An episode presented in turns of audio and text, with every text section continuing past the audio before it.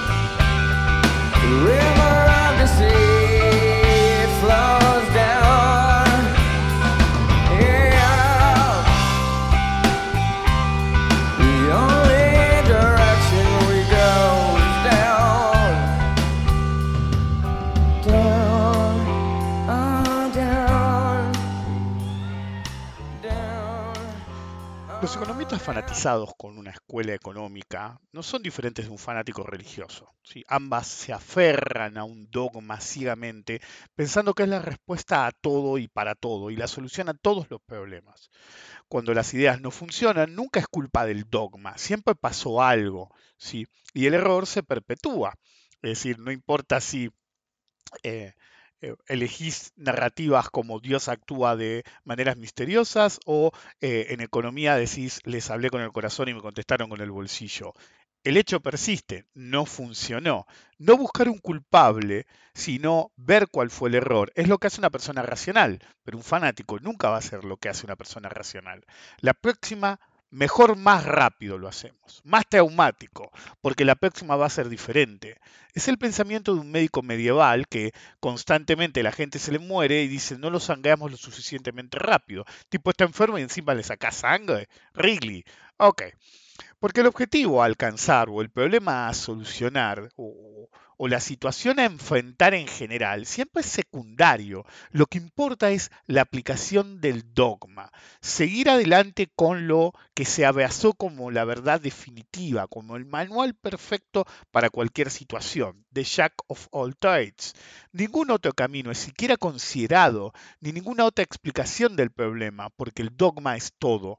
Con ideas aisladas no es diferente insistir, por ejemplo, que la inflación es un fenómeno solamente monetario, ¿sí? o, la frase eh, tremenda en economía de la inflación es en todo momento y en todo lugar simplemente un fenómeno, hay varias versiones de la frase, no me acuerdo de memoria, eh, solamente y puramente monetario. No es muy diferente a ser terraplanista es fanatizarse con una visión reducida, reduccionista de un problema cualquiera y decir yo conozco la solución y la puedo definir en un renglón.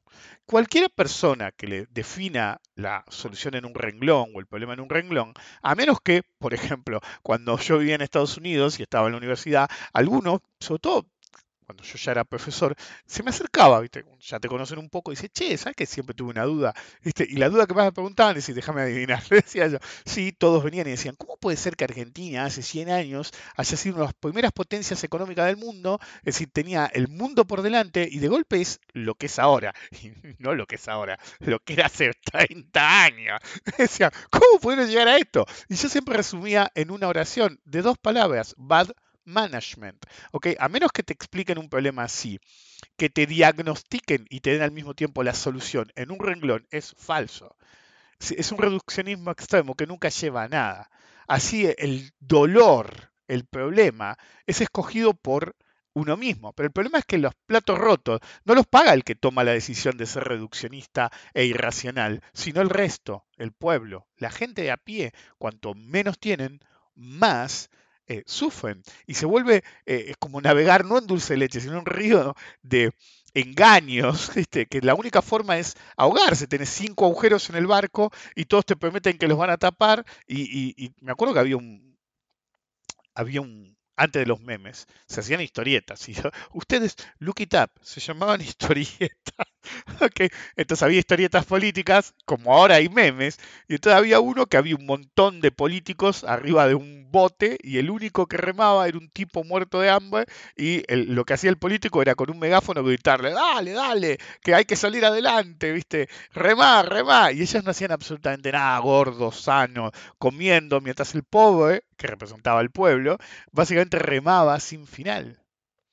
Por eso, en lo personal, yo prefiero lo que llamo, o alguien llamó en su momento, la verdad que no sé si fue mío o alguien me lo dijo, la escuela de Cardiana, porque yo me hago llamar Rick Descartes, que analiza el problema sin preconceptos, sin eh, atarse a lo que debería ser y diagnosticar respecto a los datos que nos da la realidad, usar cualquier herramienta útil de economía o política económica para solucionar el problema o alcanzar el objetivo que tenemos y siempre reevaluar los resultados. Eso es crítico. Nunca casarse con que, bueno, ya está, ya lo solucioné. ¿Estás seguro? ¿Por cuánto tiempo lo solucionaste? Porque a veces, a veces no es tan fácil. Y el verdadero problema es que no todos son, son como se dice, heterodoxos, sino todo lo contrario no son heterodoxos, sino que son lo más irracionales posibles, porque todo es el dogma. Nada es otra cosa que el dogma. Y lo único que importa es el dogma. Y si no se solucionó con ese dogma, realmente la solución no interesa. Bienvenidos al episodio número 370 de Rompiendo la Banca. A veces realmente, eh, digo, me cansé de hablar de política económica, de economía, y al mismo tiempo, veo un montón de gente, ¿sí? en el mundo en general, en Internet en general, que no sabe absolutamente nada de economía y se cansa de opinar del tema. Interesantemente, cuando alguien como yo entiende del tema, pueden algunos de ustedes pensar que entiendo mucho o algunos que, entienden, que entiendo poco, porque yo estoy perfectamente consciente que me, me escucha gente que realmente, a veces el hate que me mandan, no le doy pelota, pero onda, el último podcast, este, creo que fue una mina, me puso, ay boludo, solamente habla de vos mismo y se lo contaba a mi mujer y nos reíamos. Y, ella decía, de última es tu podcast, podés hablar de lo que se te canta el culo. Que es lo que digo yo, pero bueno, según ella, este, no le digo hola, qué sé yo. Pero bueno, sé que hay gente que me escucha. Si no va a estar prácticamente nada de acuerdo conmigo, ¿sí? Me, me haga hate, hate mail o, o, o hate tweets o no. Y hay otra gente que va a caer en lo que le digo. Hay gente a la que la voy a convencer de mi punto de vista, aunque siempre hay que privilegiar el punto de vista propio, no el de Rick, sino el de uno mismo. Em, usted tiene que tomarme como una voz más, lo más racional que puedo ser realmente. nadie puede ser 100% em, objetivo, pero siempre trato de ser lo más objetivo posible. Pero el punto es que em, veo cómo festejan a un tipo que no tiene la menor idea, siempre. Es decir, veo, llueven likes, seguidores, sí, agree, y todas las boludeces. Y vos decís, este tipo no sabe un carajo, ¿ok? Y, lo festejan y qué sé yo. Entonces, es como que el problema, si, en una época se decía que si vos usabas la palabra nazi, era, era como una regla que había inventado un cuatro de copa que decía si vos llamabas nazi a alguien, la discusión había que terminarla porque eras un irracional. Y, y nunca me la habían aplicado a mí hasta que me pasó eh, no voy a decir en qué sitio, ¿ok? no en un sitio referente a esto, pero no sé por qué había pasado durante el 2010 o 2012, en la crisis económica de Europa, eh, no sé, eh, hablábamos de otras cosas, no importa de qué.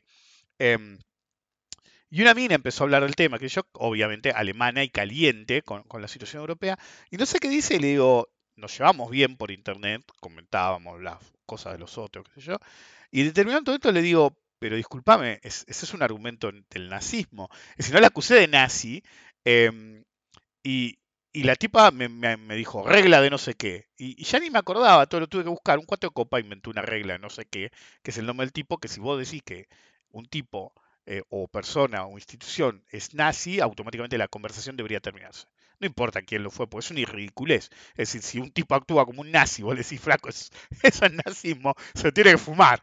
Si no, cambia tu propio discurso. El punto es que eh, algo que siempre me chocó cuando yo era muy chico y leía historia, es decir, nadie salió a la vida sabiendo todo lo que sabe, yo incluido. Eh, y unas primeras cosas cuando era muy chico que me llamó la atención, eh, que no sé si yo se lo leí primero, no me acuerdo si fue a Solzhenitsyn, por, por, la, por el comunismo. Honestamente no sé si fue él, pero pudo haber sido él. Y después leí que el argumento también se había usado durante el nazismo en forma anterior. Y, el punto era, la gente de bien no quiere quilombo, era el argumento. Entonces vos veías que se llevaban a la gente, si cualquier dictadura o que no necesariamente vas a ser un desaparecido, que ahora está de nuevo en la discusión, o que te, van a meter en el sistema, que yo sí, esta es la parte donde digo bienvenidos al podcast. Pero bueno, el punto es, em, long story short, o, long, short story long, eh, el, asunto era que la idea era que incluso en, en discurso, ¿viste? si la gente buena o la gente que sabe de qué habla se calla, lo que va a predominar es lo que eh, no tiene sentido, ¿sí? El, fake news, el, argumento ridículo, el sofisma para sostener eh, algo que realmente es falso. Entonces, a veces me lleno las pelotas. Digo, ¿cómo yo no voy a hablar de economía si yo sé más de economía que el 99,99% de la gente que se la pasa hablando de economía en el mundo real? entonces, a veces me lleno las pelotas. Y hay cosas que son demasiado ridículas. Me las vengo guardando, qué sé yo. Y en determinado momento digo, tengo que decir algo. Ya está. Em, de hecho, no tenía planeado este podcast. En cualquier caso, eh, acompáñenme una vez más para hablar de los laberintos de la economía, que son peores que los laberintos de la mente. Porque el problema de la economía es que uno te puede pintar en una pared una puerta y decirte, ahí hay una puerta. Y cuando no puedas pasar por la puerta, lo único que te va a decir con cara de póker el que la pintó, o más bien como es un economista, el que mandó que la pintaran con tu plata, no lo, con la de él, va a decir, no, lo que pasa es que ahora no se puede abrir por X razón y primero tenemos que bajar el déficit, el gasto, lo que carajo sea. Si la puerta es metafórica, ¿ok? Quiero ser claro. Entonces, para poder pasar por esa puerta mágica que da a, los beneficios del super dogma de ellos, tenés que hacer un montón de cosas. Y el problema es que incluso si haces un montón de cosas, cuando todo revienta, inserte meme del abogado de los Simpsons abriendo la caja de pizza y decir, uh, igual no había pizza. Eso de hecho nos hizo el FMI en el 2000-2001. Anyway. Eh, colabore con la difusión del podcast porque me acuerdo que alguien se acordó, yo me había olvidado. alguien puso hace un par de días, porque parece que es Turzenegger. Para los que son de fuera de Argentina, es, fue un ministro de. un ministro, un presidente del Banco Central, que es como si nosotros pusiéramos, no sé. ¿A quién podemos ponerle? ¿A qué? ¿Ser imaginario o no imaginario? Sí, porque tengo que elegir uno que sea global, ¿no? ¿Qué sé yo? Eh, no se me ocurre quién puede ser, qué sé yo. Podríamos poner, no sé, porque se me ocurre en argentino de un país específico. Bueno, imagínense el tipo más pelotudo, pero más pelotudo, a Kiko.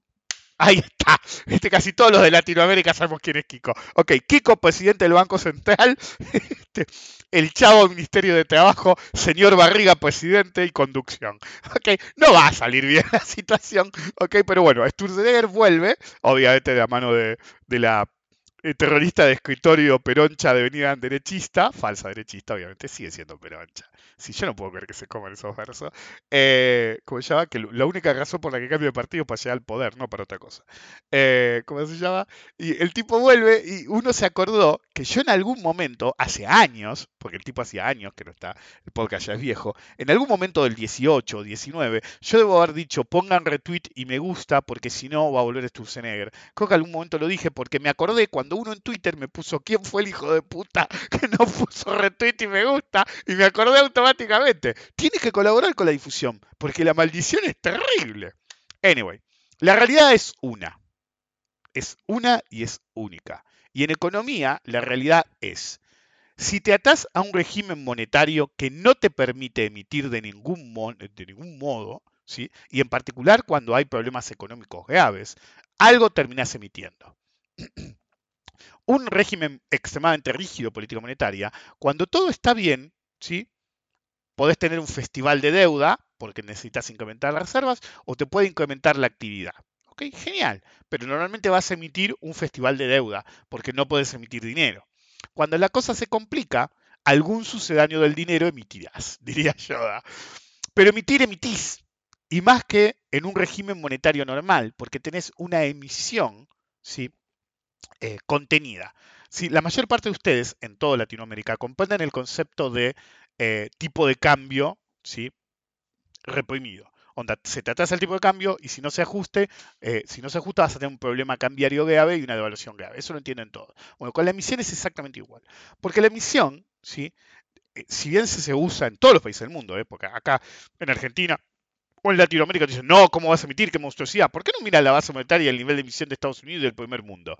El primer mundo nos dice a nosotros que no emitamos, pero ellos caen en la teoría monetaria moderna y emiten a morir. La teoría monetaria dice, en todas sus versiones, que si emitís a morir, ¿sí? tu moneda no va a valer nada y se va a hacer mierda y se va a devaluar. Pero el primer mundo viene más de 30 años emitiendo a lo pavote. De nuevo, hay eh, un colapso reprimido que eventualmente va a reventar.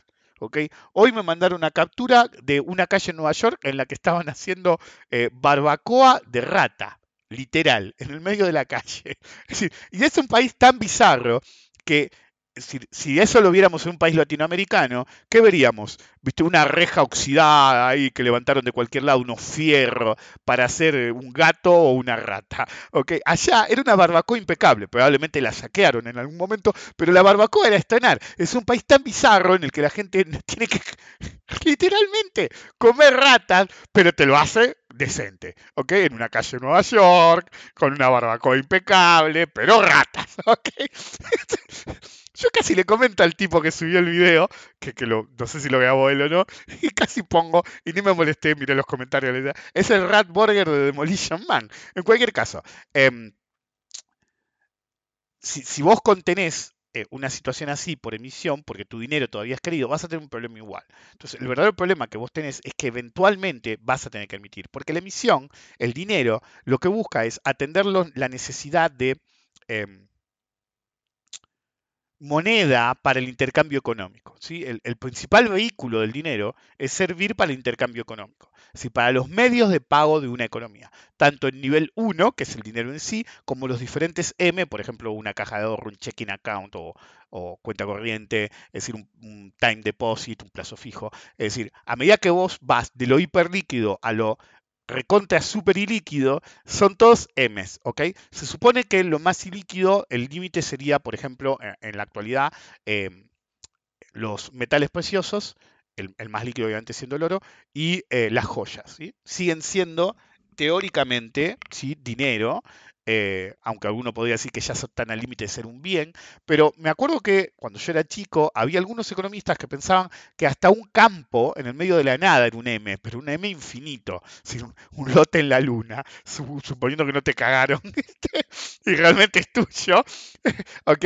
Eh, es decir, es lo último de lo último, lo que te cuesta más mover. Entonces, el dinero cumple esa función en el cual en cualquier sistema muy restrictivo, si te atas a no poder emitir, llega un momento que por puro crecimiento poblacional vos no podés emitir dinero, entonces básicamente generás un ancla en la economía por no tener los medios de pago suficientes para las transacciones económicas normales. Entonces también es malo no emitir nada. Pasó en la convertibilidad en Argentina, por ejemplo, en que en determinado momento sobre el final teníamos deflación, ¿ok? Eh, ni siquiera esta inflación, no estancamiento con inflación, sino estancamiento con deflación, y en parte el culpable era que no podíamos emitir nada porque había venido la mala y no nos entraba suficiente dinero como para incrementar la base monetaria eh, eh, y emitir. ¿Ok? Me acuerdo que una vez los pusieron en evidencia como una moneda de un peso, un dólar. los pusieron en evidencia porque había habido un choque. Creo que esto lo conté varias veces. Por eso hay que escuchar a la gente que realmente vivió la época. Porque estas cosas, está difícil que lo encuentres en un lugar. ¿ok? Me acuerdo, no sé, qué, qué sé yo. Yo eh, vivía en Estados Unidos, pero venía mucho. Y en el momento que venía, viste, un amigo me dice, che, ¿te enteraste? ¿De qué le digo? Había aterrizado hacía dos días. Hace tres, cuatro días chocó un camión en, en la frontera con Chile. Y digo, ¿y qué tiene? Cuando chocó, reventó el container y resultó que estaba lleno de moneda de un peso. Es decir, cientos de millones de monedas de un peso, que eran cientos de millones de moneda a emitir de querusa por el gobierno. Se suponía que esa moneda no tenía que existir. Entonces no es que no emitían nada, pero claro, tenés que emitir de querusa y off the books, porque si no estás violando la regla. Entonces, cuando vos propones un sistema súper rígido, como una dolarización o emisión cero, o bajar incluso la base monetaria, es decir, ustedes tengan en cuenta que si el próximo gobierno decide incluso no dolarizar, pero quiere ser más restrictivo en términos inflacionarios, vía monetaria, explicación monetaria, tiene que reducir la emisión prácticamente a cero, lo cual no va a ser un problema si no te financiás con emisión o pasás de eh, financiación de emisión a otra cosa. Em, pero sí va a ser un problema en términos de que seguís teniendo una base monetaria enorme. Yo me acuerdo que antes de, la última explosión de emisión de Estados Unidos, yo decía, esto no funciona de dos modos. O metés a Estados Unidos una depresión feroz y para cuando salgas perdiste la estrella a China, de hecho se lanzó el proceso, em, o eh, esperás que tu población crezca lo suficiente, que es un método muy largo, para que la, base monetaria que vos tenés alcance justo para la gente que tenés o que el radio de dinero necesitado versus eh, nivel poblacional, si base poblacional, sea un poco más aceptable. Pero es un proceso de décadas, ¿ok? Hacer eso. Entonces tenés que retirar dinero. Cuando te es decir, cuando vos emitís dinero, si por más que en algo, en cierto punto, genera un poco de inflación, eh, no la genera como lo piensan los monetaristas, pero va a generar, es algo procíclico, ¿ok? Pero cíclico en términos alcistas, porque vos tenés, puede ser anticíclico si eh, la economía está debilitada, ¿sí? como ha pasado en los últimos años en Argentina, y vos seguís emitiendo, va a ser eh, eh, anticíclico, ¿sí? a favor del ciclo positivo y vos tenés un ciclo negativo. Pero igual, es decir, cuando está todo bien, si vos emitís, como ha hecho Estados Unidos, ya sea porque hiciste em, ilusión monetaria, como pasó en Estados Unidos, y en realidad no estás creciendo lo que decís que creces, sino es tu puro nominalidad, como le gusta decir a algunos, em, cuando viene la mala, si vos no emitís, también te volviste procíclico. Entonces, estés como esté tu economía, cuando tenés que retirar dinero en forma masiva y bajar la tasa de interés en forma eh, dramática, lo que estás haciendo es un ancla en la economía. Se supone que es bueno bajar la tasa, pero cuando vos la bajás en un contexto de retirar dinero a mansalva el sistema, si yo calculo que habría que bajar la base monetaria argentina por lo menos la mitad, y eso es en un caso optimista. En Estados Unidos a una décima parte, para que se den una idea. Em, entonces, cuando vos haces eso, generás una fuerte tendencia ¿sí? Eh, a desaceleramiento económico y no tenés cómo contrarrestar eso. ¿ok? a menos que uses los tres motores. Los tres motores son el gasto público, que es el consumo del gobierno, el gasto privado, que es la inversión, y el consumo, o si lo prefieren, consumo del gobierno, que es el gasto público, consumo de los privados, empresas, que es la inversión, y consumo de la gente, que es el consumo. Vos tenés que tener los tres motores a full para ir para arriba. Y normalmente aceitas los tres motores con emisión o con tasa de baja, eh, de interés ultra bajas. Cuando vos tenés una tasa altísima ¿ok? y tenés una base monetaria enorme, para tratar de controlar la base monetaria, porque en determinado momento la tenés que controlar, sobre todo en un país con un tipo de cambio débil como Argentina, vas a generar que ya no tenés la expansión monetaria que alimenta, sí, un poco la inflación, pero más que nada la economía. Entonces, básicamente, generas una fuerza ¿sí?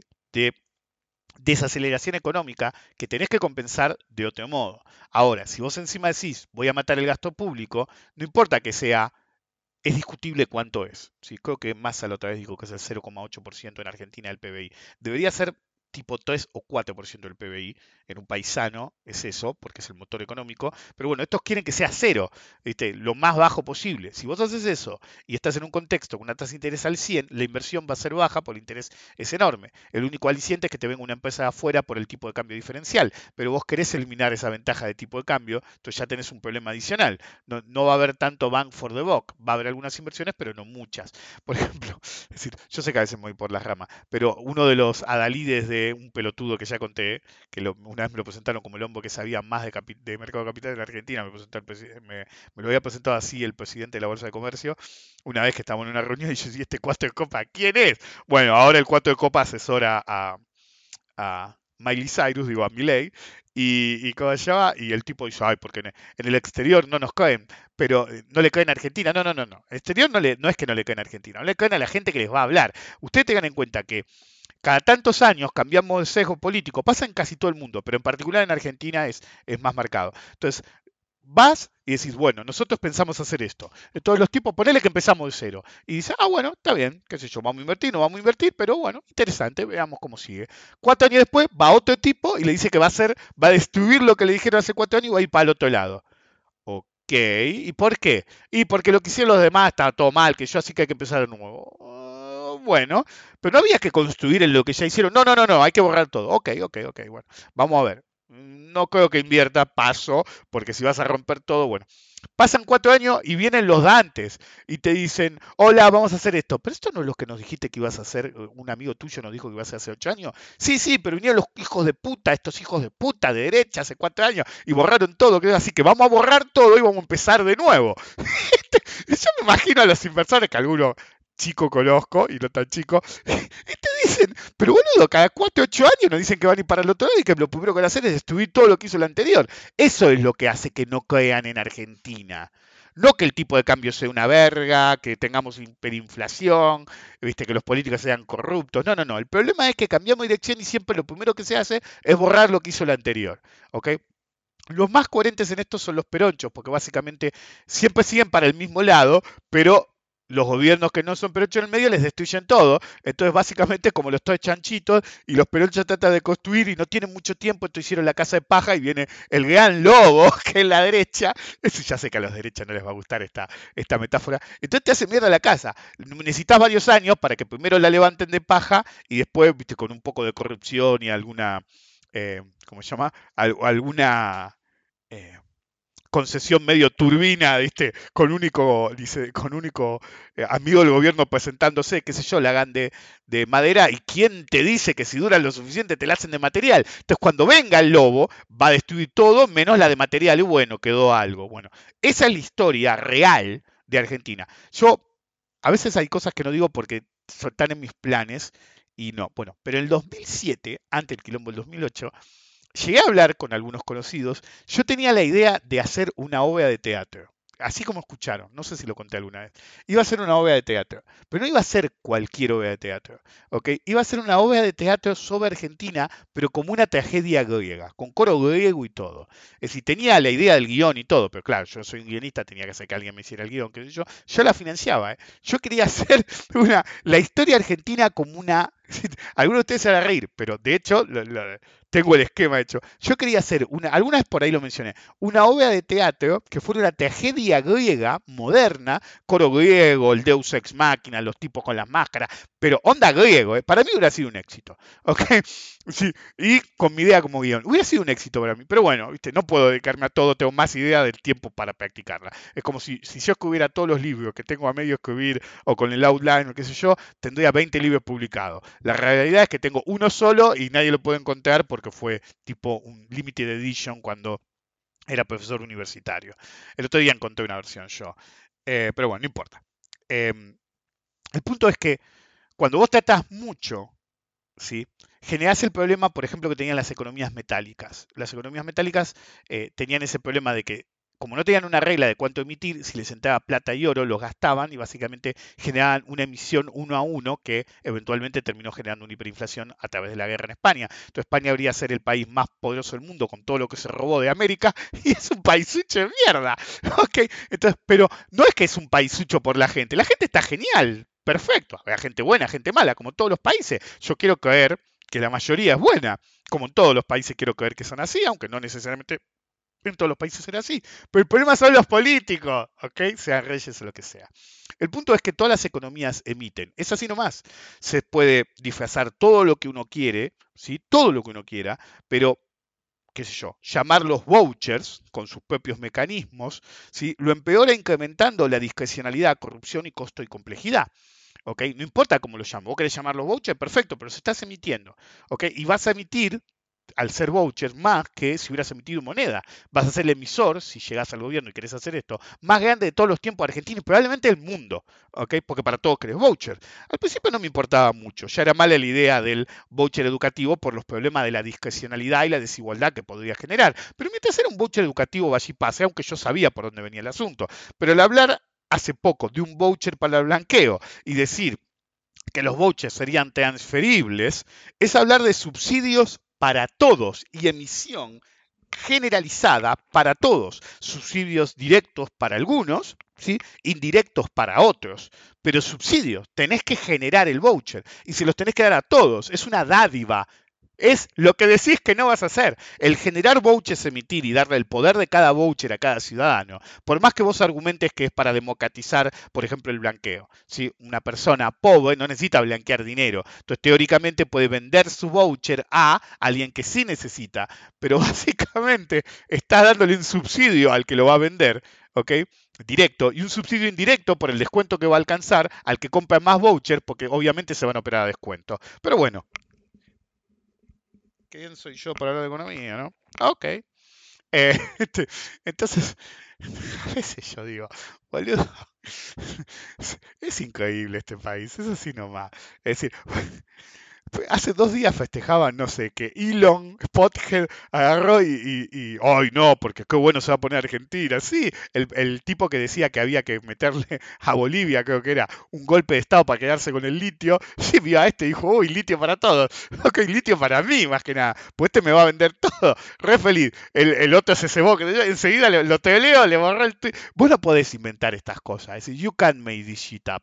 Es imposible. Ok, pero en cualquier caso, estaban felices de que lo entrevistar de, eh, en The Economist. The Economist es un medio adicto a em, partidos políticos como el de Milley, pero cuando hablaron con el tipo llegaron a la conclusión de que sus ideas económicas no estaban muy pensadas y que era un peligro para la democracia. Y una de esas cosas que no están muy bien pensadas es el sistema de voucher. Pues ellos pueden decir que lo implementaron, pero nunca se implementó realmente a nivel global, sino que siempre fueron niveles experimentales o muy limitados dentro de una economía más grande. ¿ok?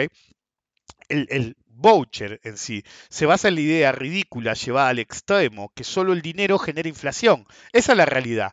Y esto ya lo hemos visto, la idea subyacente durante la convertibilidad en Argentina, ¿sí?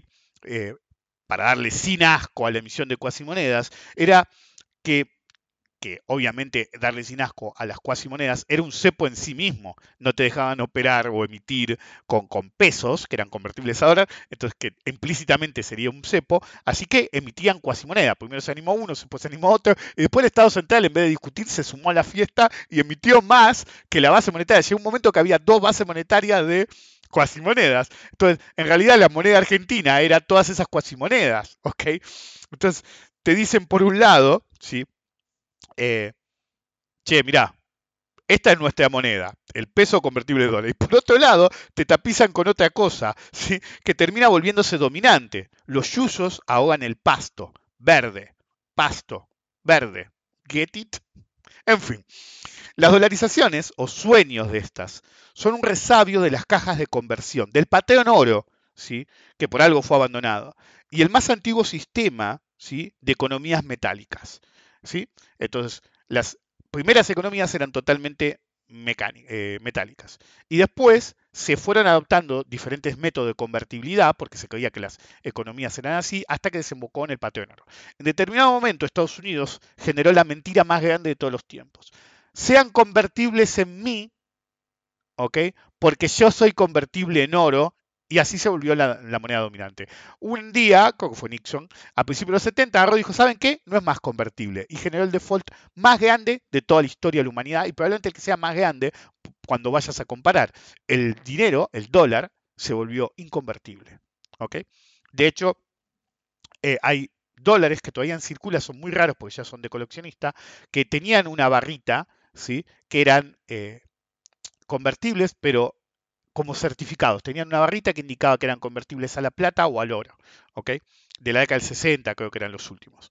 Bueno, en cualquier caso, em, sin una regla, como había dicho antes, una regulación de la política monetaria, las economías del tipo metálico o posteriores del mismo esquema, de este tipo se vuelven extremadamente procíclicas, porque la base monetaria se ata a una reserva. En un periodo de bonanza, ¿sí? La base monetaria se va a expandir por las divisas que entran, gracias a la actividad eh, favorable, pero si hay una crisis, se reduce potenciando la crisis. Es decir, si la base monetaria vos la atás a tus reservas, siempre va a variar, tanto positiva como negativamente. Entonces, en una crisis que necesitas emitir, lean Pánicos, Manías y Cracks, de todas las crisis económicas del planeta se salió emitiendo dinero, deuda o ambos. Pero si vos no podés emitir ninguno de los dos, porque una crisis nadie te va a tomar los bonos a un buen precio y no puedes emitir, incluso reducir la base monetaria, potenciar la crisis hasta que quedas en una eh, deflación, que fue lo que pasó en la convertibilidad eh, en Argentina. Entonces, si se combina con la idea de un Estado minúsculo, puedes terminar en caída libre. Porque con una crisis vas a pagar el consumo de las personas, primero apagaste el consumo de las empresas y después agarrás y no tenés el motor número uno del gasto público, mientras que los otros dos, inversión privada y consumo, en el mejor de los casos están simplemente debilitados. Este es el material de las pesadillas eh, económicas, que pueden crear una depresión con trampa de liquidez.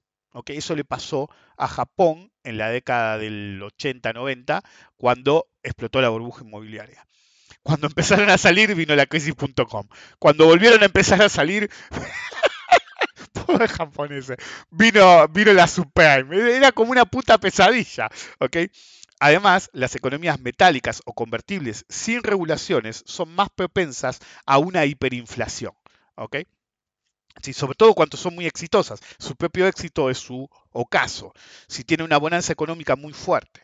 El mejor ejemplo, como había dicho antes, fue España después de la conquista. Absorbieron la mayor cantidad de oro y plata de la historia, simplemente saqueando templos, etc. Y cuando ese flujo se acabó, simplemente a la misma gente que la afanaron, la pusieron en minas a minar, como en Potosí, durante más de 400 años. El flujo de plata y oro a España tuvo una ferocidad implacable solo generaron una crisis feroz, tratar de hacer la guerra contra todo el mundo pensando que con solamente guita iban a ganar y de hecho perdían, ¿sí? y no quedó nada del despilfarro que hicieron.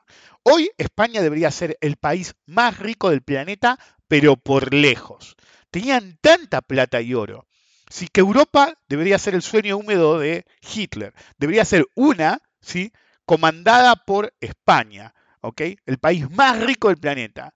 Y es distan de serlo y siempre están en crisis, a pesar de que absorbieron la riqueza de un continente. Pero las economías metálicas son así. No solamente fueron los problemas de los reyes, sino la teoría económica imperante que cuanto más dinero te entraba, más crisis tenías. En cualquier caso, la idea de vouchers transferibles es la peor posible. Es una misión macabra de hiperpopulismo a niveles extremos. Todo es subsidiado. De hecho, es una visión comunista de la economía, no liberal. Para empezar, incrementa el gasto porque si quieren implementar eh, este sistema de vouchers, se emiten vouchers incluso para gente que no los usaría. Entonces generás más gasto desde el vamos. Gente que por ahí no blanquea, nunca iba a entrar en un blanqueo. Esa gente preferiría hacerlos dinero, obviamente, lo cual va a crear un mercado secundario si se hacen transferibles, lo que hará que valgan mucho menos ¿sí? de su verdadero valor. Un segundo grupo preferirá el dinero por necesidad o conveniencia, incluso si no están ahogados. El efecto de los tres grupos, los que los venden porque tienen hambre, los que los venden por necesidad aunque no tengan hambre, o por conveniencia, perjudica a los que realmente lo necesitan porque va a deprimir aún más la cotización a porcentajes extremadamente bajos, por la necesidad de hacerse el dinero o la presión en general. el que necesita el dinero sí o sí va a conseguir muy poco dinero por rifar ese derecho que se le dio y beneficia dramáticamente al que ya podía usar ese derecho. Por ejemplo, en educación o salud, hay gente que puede pagar hoy salud privada y educación privada si lo quisiera. Vos inventás un sistema de voucher y si es transferible, lo que haces es abaratarle al que más tiene ese servicio y hacer que el que menos tiene no tenga atención porque prefiere comer. O es un descerebrado que prefiere comprarse un iPhone. Me acuerdo que hace poco había leído de uno de los pelotudos chinos que en su momento vendió un riñón para comprarse un iPhone. El iPhone que se compró quedó obsoleto. El tipo está tirado en una cama de por vida, que lo atiende el Estado, obviamente, porque es, es esa economía pedorra. ¿Qué querría un derechista? Que se muera y en realidad fue porque se le permitió comerciar sus órganos. Es una transferencia de riqueza de pobres a ricos el voucher que fomenta una mayor desigualdad.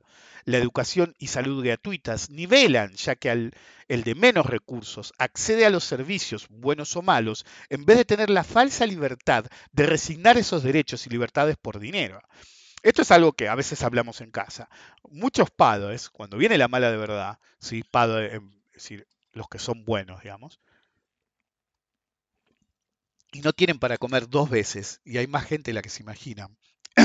Llega el padre a la casa y cuando se sientan a comer, come el hijo y por ahí un poco la mujer. Y si el hijo dice, papá, ¿no comes? O la hija dice, papá, ¿no comes? Y dice, no, no, yo ya comí en la empresa, nos dan comedor. Y el tipo por ahí tomó un mate cocido y un pedazo de pan durante todo el día, pero quiere que su hijo coma y que no se siente culpable por la situación. ¿Ok? Entonces, muchos van a ceder derechos para vivir un poco mejor, pero a la larga atenta contra esa esperanza de vivir un poco mejor. Un sistema de vouchers, empeora la calidad de vida porque le asigna un valor con descuento a los derechos y solo abarata a los que ya podían pagarlo en primer lugar, mejorando una calidad de vida de por sí ya superior. La educación y la salud pública gratuitas son democráticas, tratan a todos por igual, te aceptan a todos, no importa si sos rico o no. Y el que quiere acceder a un servicio privado lo puede hacer supuestamente superior y tiene los medios de hacerlo, puede hacerlo, pero muchos a pesar de eso eligen el sistema público porque les parece que es mejor o porque les es más accesible o porque les es más cercano, por cualquier razón.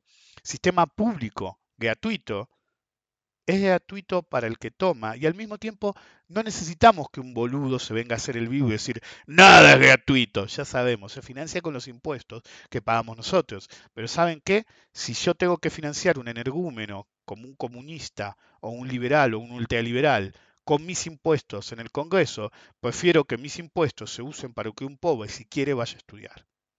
Le vaya bien, le vaya mal, lo haga pasar el, para pasar el tiempo o no cuando nosotros pagamos impuestos en todo el mundo, financiamos todo lo que el Estado va a tocar.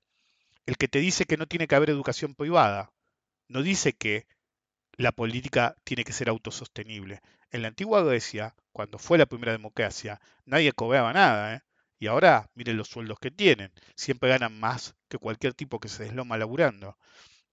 En cualquier un sistema de vouchers incrementa la desigualdad dando una falsa elección al pobre, que no elige por conveniencia al más pobre, sino forzado por la necesidad. El gran beneficiario siempre será el que más tiene y ya podía pagar el servicio, porque lo va a tener gratuito a través de vouchers y va a ser una devolución de impuestos básicamente, o incluso más barato porque va a poder comprar en el mercado de transferencias, si es transferible, vouchers a descuento para atenderse. Un voucher educativo, si es transferible, fomenta desigualdad e ignorancia. Un voucher de salud, si es transferible, empeora la calidad y esperanzas de vida generales, mejorando la de una fracción de la sociedad. Entonces el pobre va a vivir mucho menos y mucho peor. El rico va a vivir un poquito marginalmente mejor, pero como sociedad entera, básicamente disminuye dramáticamente la calidad y esperanza de vida un voucher de blanqueo, son los que han mencionado hasta ahora, fomenta el lavado de dinero y la evasión de los ricos. Por ahora son los que mencionan, pero ¿qué sigue? ¿Un voucher para compra de órganos? ¿Really? Y si querés pagar también los impuestos con un voucher, va a generar ilusión y evasión monetaria. En cualquier caso, un sistema de vouchers no solo empeora todo lo que he mencionado, sino que incrementa la burocracia, el gasto público, la corrupción. En resumen, la complejidad del Estado. En términos económicos, el peor efecto es la mercantilización de las personas, como un esclavismo moderno, y fomenta la hiperemisión periódica de pseudoinstrumentos financieros, porque tienen un mercado secundario, en el mejor de los casos, cuasi bonos al portador, en el peor de los casos, cuasi monedas. La única diferencia entre ambos es que qué tan permeado está en la economía para hacer cualquier tipo de transacción habitual. O solo transacciones mayores. ¿Para qué lo puedo usar? Solamente para usar lo que se supone salud, em, venta de órganos, eh, eh, venta de miembros, venta de mi derecho de blanqueo, venta de mi derecho de educación o salud, o puedo ir y comprar un paquete de cigarrillo con un descuento. esa es la diferencia real en que sea una cuasimoneda o que sea un cuasibono. ¿okay? Y el verdadero problema es que una vez que se instaura un sistema así, genera una hiperemisión constante cada tantos periodos, ¿ok? Pues no es por única vez, cada tantos periodos tiene que volver a emitirse, pónganle anuales, el voucher de salud, el voucher de educación, el voucher de pago de impuestos. Eso hace que la hiperemisión sea de un nivel descontrolado y nunca visto, y una generación de inflación feroz, porque permea ese arbitraje entre economía real y nominal. pero con el pecado definitivo de creer que realmente funciona. No crean que los otros partidos políticos y sus ideas son geniales, porque a veces me discuten, che, solamente te dedicas a lo Milei. Es porque es bizarrísimo lo que pretende, hasta The Economy se dio cuenta. Es literalmente bizarrísimo. Pero no crean que los otros partidos son mejores. Pero las ideas de este pelotudo son las peores, no comprobables, experimentos, experimentar en tu contexto privado. No vengas a someter a un experimento al país porque lograste convencer a un grupo de pelotudos de que sabes de qué hablas. Es el peor nivel de ignorancia. ¿Ok? Entonces, en las otras esquinas tenemos cada cosa que uno no lo quería. Es decir, yo he visto elecciones jodidas cuando andaba por África en el que vos decís, boludo, los dos te están diciendo que te van a matar. ¿Ok? La línea es muy delgada entre una, un dictatorial severamente dictador y una democracia medio pedorra. ¿Ok? Pero en general, en las otras esquinas tenemos a la terrorista peroncha de escritorio devenida en liberal, ¿sí? Con el, el, el estatizador de deuda corporativa y buitre como economista, que Melconian, vos la capacidad económica de ese tipo la podés resumir en entra el Papa Satanás y un Golden Retriever a un bar. Y después te genera una historia ridícula que vos te quedas mirando, ¿what? Y después te saca una conclusión de que dice, bueno, la economía es así. Y vos decís, ¿de qué estás hablando? Ok, bueno, Burry sabe más de economía que este paquete. Y, y a este lo conozco bastante bien porque a finales de los 90, cuando no lo contrataba nadie, pues te muerde, de, es decir, hay muchas formas de morder del Estado. Es decir, desde el principio de los 80 Melconian vive del Estado. Vive porque estuvo en el Estado varias veces y también porque solo opina del Estado todo el tiempo. ¿ok? y, yo me lo cruzaba alguna vez y siempre tenía una de esas zapallitos. Que yo, creo que se, alguna vez alguien me dijo que lo hace y yo creo que es así. Se la pasa pensando en esos ejemplos pedorros porque piensa que le habla a la gente de a pie. Y yo creo que la gente de a pie escucha sus historias y dice, este tipo es un pelotudo. ¿ok? Y después tenemos al Massa, un panqueque histórico, que de hecho es más liberal que Bullrich. Sí, me atrevería a decir que Massa es el más liberal de todos. De hecho, es el único que estaba afiliado a un partido liberal tradicional en su inicio. Pero con el pecado definitivo. El pecado definitivo, como siempre digo, el primer y primigenio de todos, si prefieren, es el acto de corrupción definitivo de un político, es aceptar un puesto para el cual no está a la altura. Massa, un abogado, porque no sé cuándo se recibió, porque hace poco sacaron la nota de que se recibió de nuevo y a mí me parece recordar que ya se había recibido para otra elección. bueno, aceptó ser superministro de Economía sin saber nada de economía. No importa cuántos asesores tenga, no importa que tanto sepas de administración pública, aceptaste un puesto de superministro de Economía y ni siquiera sos economista. Y nunca habías trabajado en ese puesto. Y ahora, como está muy complicada la elección y no está saliendo como quiere, se acuerda de, por ejemplo, eh, amagar a sacar el impuesto a las ganancias. ¿Pero cómo? Hace rato que se podría haber sacado. Ahora te acordás, justo antes de las elecciones.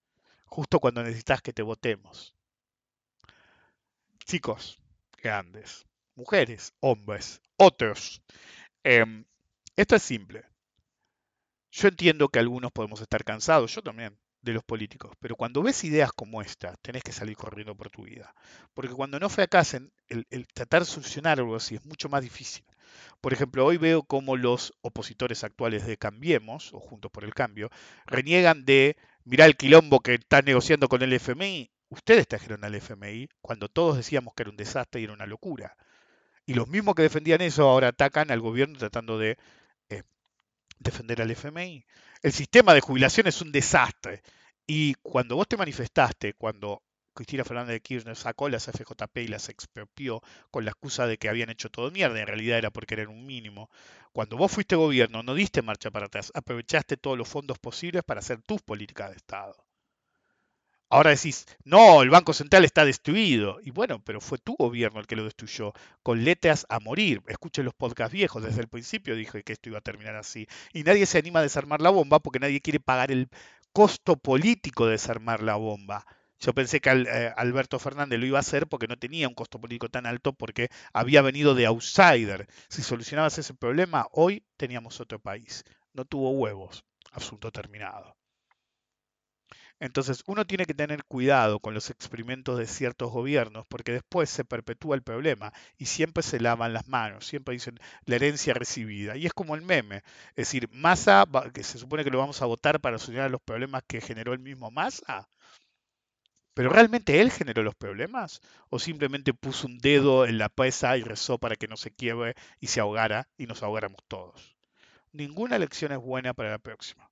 Pero tienen que dejar de votar al presidente que más les gusta o al que menos les disgusta y votar al que se, dentro de la oferta de planes económicas o ideas económicas, es el mejor. Y hoy por hoy, lamentablemente, no es bueno. Es como dije una vez, yo iba a hacer tres podcasts y como no le dieron mucha bola a la música, no lo hice. Y uno era para poner en evidencia la locura de, em, ¿cómo se llama? De Milley. El otro iba a ser Fuck You de Lily Allen, la música. El Mesías Leproso iba a ser eh, la reta Bullrich, pero en particular la reta. Menos mal que nos sacamos ese paquete encima. Hoy por hoy, ¿sí? yo acepto a cualquiera de los tres, aunque sea no fue la reta. Punto. Eh, y después eh, la canción, creo que ya lo dije, de los peronchos será pretendamos que estamos muertos. Básicamente seguir haciendo la plancha todo el tiempo que haga falta. ¿ok? Querer que reviente el país nunca es una buena idea. Nunca es una buena idea ni como persona, ni ética, ni de ningún modo. Y no van a tener un nuevo 2002 que genere todo para arriba. Entonces hay que tener mucho cuidado con las ideas que uno escucha. Realmente uno tiene que pararse y decir, ok, yo entiendo que estemos cansados, yo también de este gobierno o aquel gobierno o, que siempre se repita, todo bien. Pero realmente siéntense y piensan qué ofrece cada político. No dicen mucho lo que ofrecen, pero realmente yo veo una sola salida. Then again, gane quien gane, yo me voy a adaptar. Ok, estoy en el negocio y soy del tipo de personalidad que me voy a adaptar igual. La pregunta es, ¿todos pueden adaptarse a ese mismo nivel? No. Entonces hay que tener cuidado quién votamos. La idea de los vouchers es mi única esperanza, mi única esperanza es que si gana mi ley, haga la gran Menem y haga todo diferente de lo que se pensaba que se iba a hacer. Lo veo verde, el tipo es un psicópata es claramente un psicópata narcisista y es lo peor que puedes tener. Y realmente es extremadamente ignorante en economía. Mark my fucking words. Ese tipo de economía no sabe un carajo. Y yo sé que a muchos les jode porque luego lo escuchan y qué sé yo. Lo único que sabe hacer es gritar. En cuanto alguien pone en evidencia que no sabe nada de economía, se pone a los gritos, se levanta y dice me hicieron una trampa, se levanta y dice vos sos un ignorante, yo me voy a poner a hablar con un ignorante. Y en realidad cuando escuchan a quien llamó ignorante, se dan cuenta que en realidad es personas que les hicieron preguntas simples que él no puede contestar. Entonces, si ustedes me dicen cuál de los tres candidatos y los tres potenciales ministros de Economía o cuatro potenciales ministros de Economía que hay sabe más de economía en esta elección, así como dije antes que el primer acto de corrupción es aceptar un puesto al que no estás a la altura y Massa no es un economista, Massa sabe más de economía que Melconian Bullrich, Milley o cualquiera del equipo de Milley. Así de mal está esta elección. Pueden estar de acuerdo conmigo, pueden no estar de acuerdo conmigo, pero hey, como dije en el primer podcast, si están escuchando en este momento es porque les interesa mi opinión. Pueden estar de acuerdo o no. El hecho persiste. Es mi opinión. And I will stand by it forever. Nos vemos.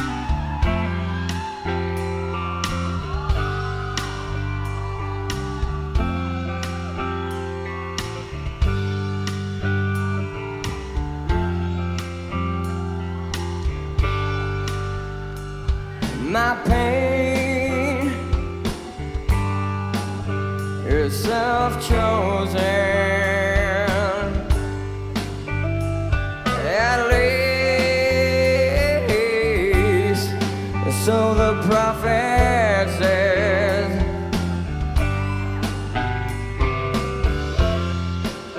I could either burn or cut off my pride and buy some time, a head full of lies.